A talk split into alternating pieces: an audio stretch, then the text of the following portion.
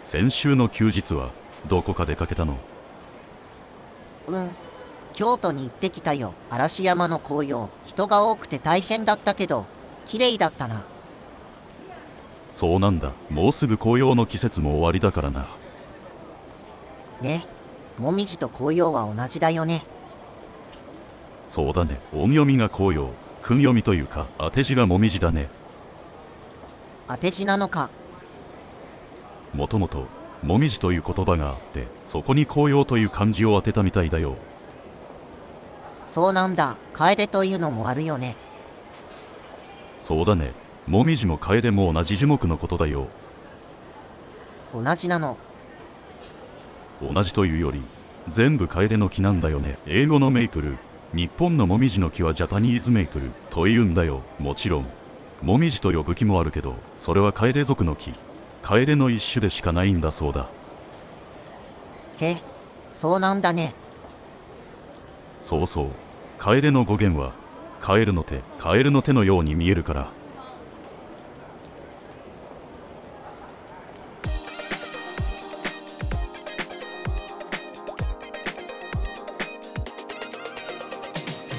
ラジオ441ウェブのリペアやレストアなど、ネットのビジネスコンテンツをお手伝いする、オフィス441の制作提供で、スタンド FM、スプーン、スポティファイ、iTunes、Amazon Music で配信しています。なので、パソコンでも、スマホでも、音楽アプリからでもお聴きいただけます。今週も聞いてくれてありがとう。いつも通り、どうでもいいようなことをダラダラとお伝えしていきます。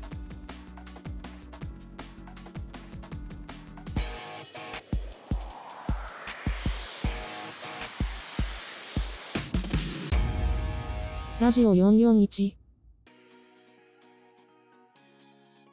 それでは、ミミちゃんのニュースコーナーです。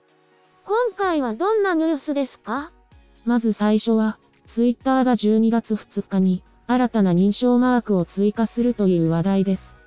これまでは、青い認証マークだけでしたよね。そうですね。今回、青以外に、グレーと、ゴールドのマークが加わり、認証マークは3色になるそうです。それぞれどんな意味合いがあるんですか？色の違いは、ゴールドが企業用のマークで、グレーが政府機関用のマークになるそうです。実質、有料化しても、なりすましがあったことで、企業などに公式マークを付与していましたが、今回の変更で、認証マークだけで、企業などのなりすましは排除できそうです。そうなんですね。マスク氏も有料でなりすましするほど、悪質なユーザーがいるとは思ってなかったのかな。次はどんなニュースですか？次も、ツイッターの話題です。過去に凍結されたアカウントの御社を今週から開始するそうです。先々週、トランプ氏のアカウントを復活させるか、アンケートを行ってましたよね。そうなんです。それ以外のアカウントに関しても、法令に違反したり悪質なスパムに関わったりしていない限り、停止されたアカウントに対して御社を実施した方が良いと思いますか？というアンケートを実施していたんです。他のアカウントに関しても、アンケートをやってたんですね。総回答数は約316万票で、アカウントの復活賛成が72.4%で、優勢となったことから、今週より復活を開始するそうです。違法性がなければ、ある程度の発言は許容しないとダメですよね。他にはどんなニュースがありますか？インスタグラムに関して面白い調査結果があります。インスタの調査結果ですか？ネオマーケティングという会社が、SNS での商品購入に関する調査を実施したんです。SNS で商品を購入したことがある男女984名の回答結果がちょっと気になります。実は、インスタグラムユーザーの75.9%が、買うつもりのなかった商品を購入したと回答しているんです。ついつい、買っちゃうんですかねまず利用頻度なんですけど、LINE が83.4%、YouTube が82.6%、Twitter が66.0%だったそうです。そして、Twitter と Instagram は10から20代。Facebook は男性が多いそうです。Twitter も若い人が多いんですね。そして、商品の購入頻度では、Instagram と Pinterest の頻度が高く、Instagram、Twitter、LINE では、7割以上が購入予定のない商品を購入していて、購入予定がなくても、つい買ってしまった人は、インスタグラムが75.9%、ツイッターが72.8%、LINE が72.6%で、女性の方が SNS が商品購入のきっかけになりやすいそうです。インスタで紹介されてるのを見て、商品が欲しくなる女性が多いんですね。それから、商品購入の決め手になったのは、商品の紹介動画で、友人やフォローしている一般の方の口コミ投稿より、効果があるようです。特に、男性は商品の紹介動画を参考にしていて、年代では、50から60代が動画を参考にする傾向があるそうです。10代から40代は、インフルエンサーの投稿や、ハッシュタグ検索で見つけた投稿で、購買意欲がかき立てられるみたいですよ。次はどんなニュースですか？音声配信アプリのスタンド FM に、ポッドキャスト公開機能が追加された話題です。ツイッターでお知らせ来てましたね。今の音声配信アプリだと、ラジオトークもポッドキャストに投稿できますよね。スタンド FM では、マイページから、チャンネルのカテゴリを選択。公開ボタンを押すだけで、ポッドキャストへの配信が設定できます。ただ、ラジオトークもそうですけど、ポッドキャストでの配信に、マネタイズ機能を含めることはできないので、メンバーシップやコンテンツ販売には使えないです。そうですよね。それにライブはできないから、収録やアーカイブの配信に限定されますね。最後は、中東で UFO ロボグレンダイザーのコンテンツが作られることになるという話題です。長井吾先生のグレンダイザーですか？そのグレンダイザーです。サウジアラビアの漫画プロダクションズが、中東でゲームやアミューズメント施設、そしてイベントにおけるキャラクターの利用などに、グレンダイザーのライセンスについて、ダイナミック企画と契約を結んだそうです。グレンダイザーは、中東や欧州でも、まだまだ人気が高いですもんね。どんなコンテンツができるか楽しみです。今週も、ためになる話題をありがとうございます。来週もよろしくね。80s, 80s, 80s, 80s, 80s 80s, 80s 80s ラジ続いては 80s ラジオのお知らせです。この配信はボスの三十郎が AWA ラウンジで配信している音楽とトークの配信で AWA の会員じゃなくても誰でも聞くことができるんですよ。毎週火曜日と木曜日、土曜日の夕方19時から22時頃までの配信です。ラウンジで共有する音楽は80年代だけでなく2000年までの20世紀の楽曲です。火曜日は歌謡曲をテーマ別で配信今週は女性アイドル特集ですそして令和アイドル紹介コーナーのアイドルエクステリアでエレクトロポップのヘイトティアーズをご紹介します。木曜日はアメリカの楽曲を配信。今週はソウルディスコ特集です。あとは土曜日イギリスとヨーロッパの楽曲を配信。今週はポップス特集をお届けします。さて続いては海外向け音楽ラジオジャパンフェスラジオのお知らせです。月曜日から金曜日の午前9時からシティポップやアイドルをノンストップで配信します。昼間にちょっと BGM が欲しい時にお聴きください。それでは今週もリスナーの皆さんをお待ちしてます。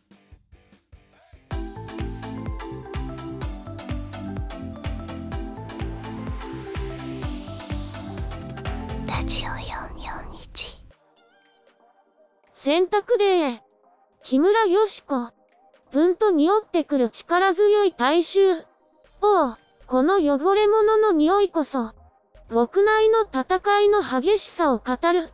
あの人たちの生々しい息吹。さあ、みんな、元気で始めよう。あたしはポンプ推し。ちぎょちゃんはすすぎ役。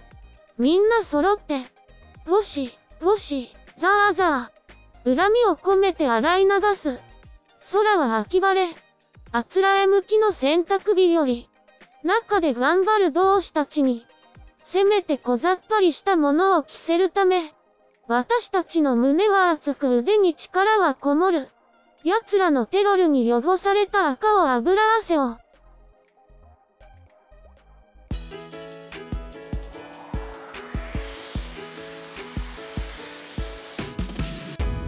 ラジオ441続いては、三十郎のながらじのコーナーです。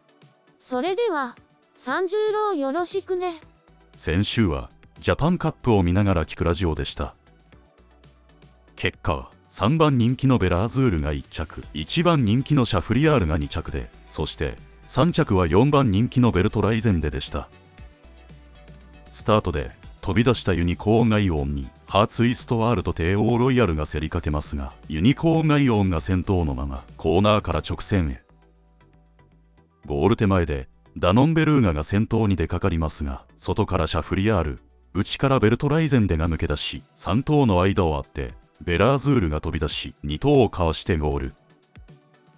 オッズが割れていて1番人気の信頼性が危ぶまれましたが3番1番4番人気で決着。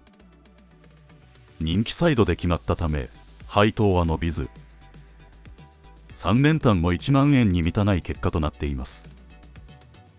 土曜日の東西24レースの結果は的中率58%で回収率74%日曜日の結果は的中率70%回収率65%でした。さて今週はチャンピオンズカップを見ながら聞くラジオをお届けします。金曜日の夜にはチャンピオンズカップを見ながら聞くラジオ予習編でこれまでの傾向を人気やオッズから考えます。予習編は金曜日の夜20時頃に配信開始予定です。そして日曜日の午後はチャンピオンズカップを見ながら聞くラジオの本編をお届け。今週も AWA ラウンジで午後15時からラジオトークでは15時20分からライブ配信を行います。レース直前スタートなので馬券購入には役立ちませんけどお耳汚しに聞いてもらえたら嬉しいです。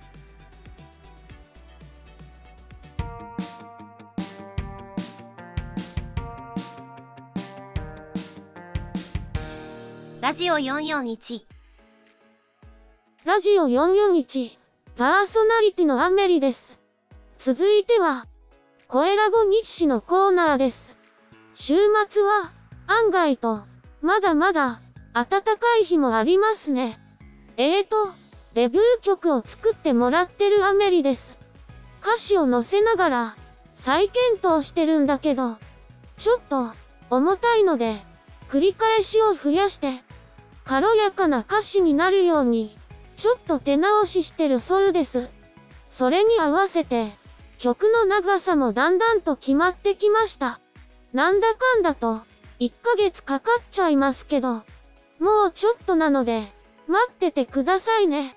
アメリのスタートアップマンデーの動画も、ちょっとずつ手直ししているみたいなんで、そっちもチェックしてほしいな。それで、ボスのやってるライブの方なんだけど、ウェイブは、有料会員制なんで、なかなか、リスナーが増えないみたい。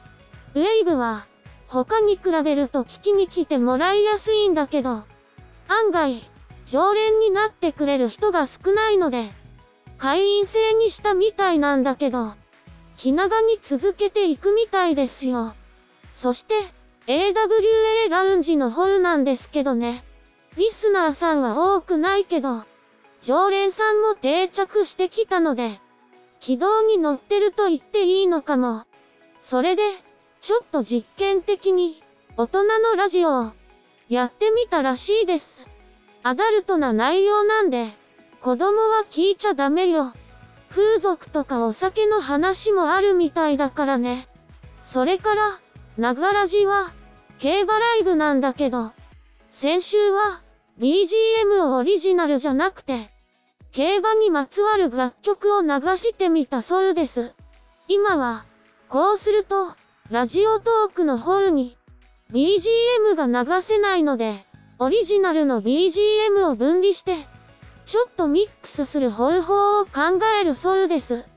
これからも、いろんな企画の実験をしていくみたいなので、どこかで見つけたら、聞いてみてくださいね。さて、今週からもっと、寒くなるみたいだけど、頑張りましょう。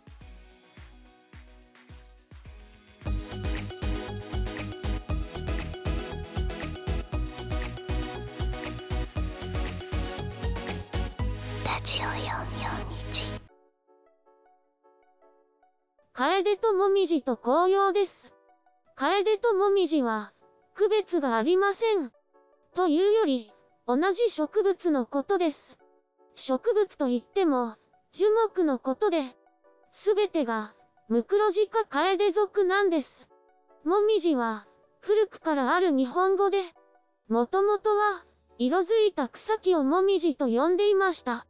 その後、楓の中でも赤々としたものを、もみじと呼ぶようになり、いろはもみじ、山もみじ、大もみじの3種のことを指すようになったんです。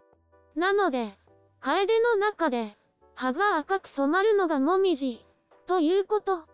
ところで、もみじは紅葉と書きますよね。文字通り赤い葉だから紅葉なので、もみじのことでもあるんですけど、葉が赤く染まる錦木やツツジ、そしてブドウなども、紅葉なわけで、もみじだけではないです。そして、黄色く染まるイチョウとか、褐色のブナなども、まとめて紅葉、と呼びます。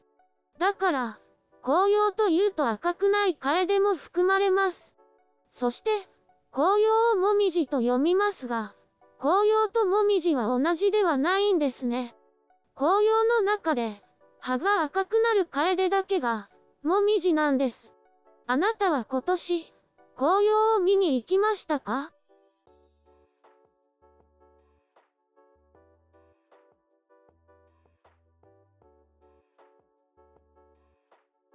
回も、最後まで聞いてくれて、ありがとう。